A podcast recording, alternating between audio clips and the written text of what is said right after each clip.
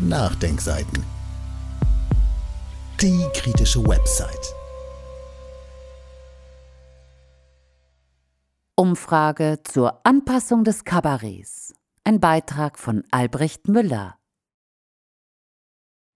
Liebe Leser, wir erleben zurzeit etwas Eigenartiges. Das Kabarett und die Satire sind überwiegend auf Regierungskurs eingeschwenkt und sie haben die Aufgabe übernommen, die verbliebenen kritischen Geister zu attackieren, mit Anleihen bei der etablierten herrschenden Meinung.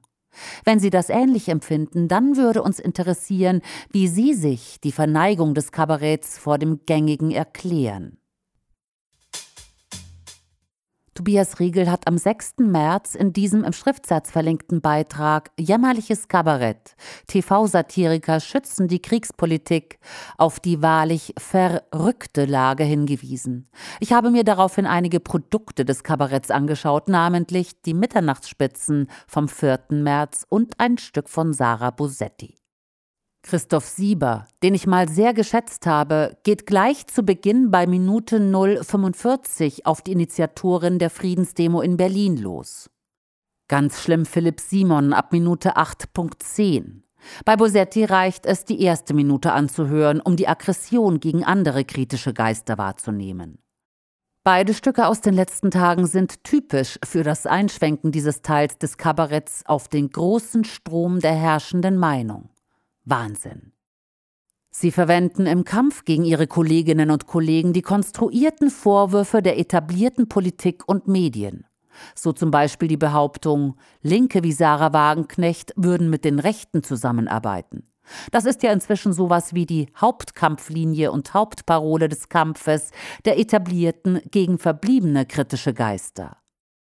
Wie kann man erklären, dass Kabarettisten wie Sieber, Bosetti, Philipp Simon und andere in das Lager der Angepassten abgleiten? Geht es um Aufträge von den großen Medien?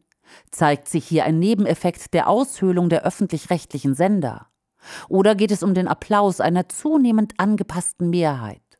Ist der Wunsch, dazuzugehören, so unglaublich groß, dass das Nachdenken davon blockiert wird? Wie erklären Sie sich dieses erstaunliche Phänomen? Wenn Sie sich Gedanken gemacht haben und davon überzeugt sind, dass Ihre Erklärung auch wichtig ist für andere Menschen, dann schicken Sie uns bitte Ihre Einschätzung an die E-Mail-Adresse recherche.nachdenkseiten.de. Bitte kurz halten.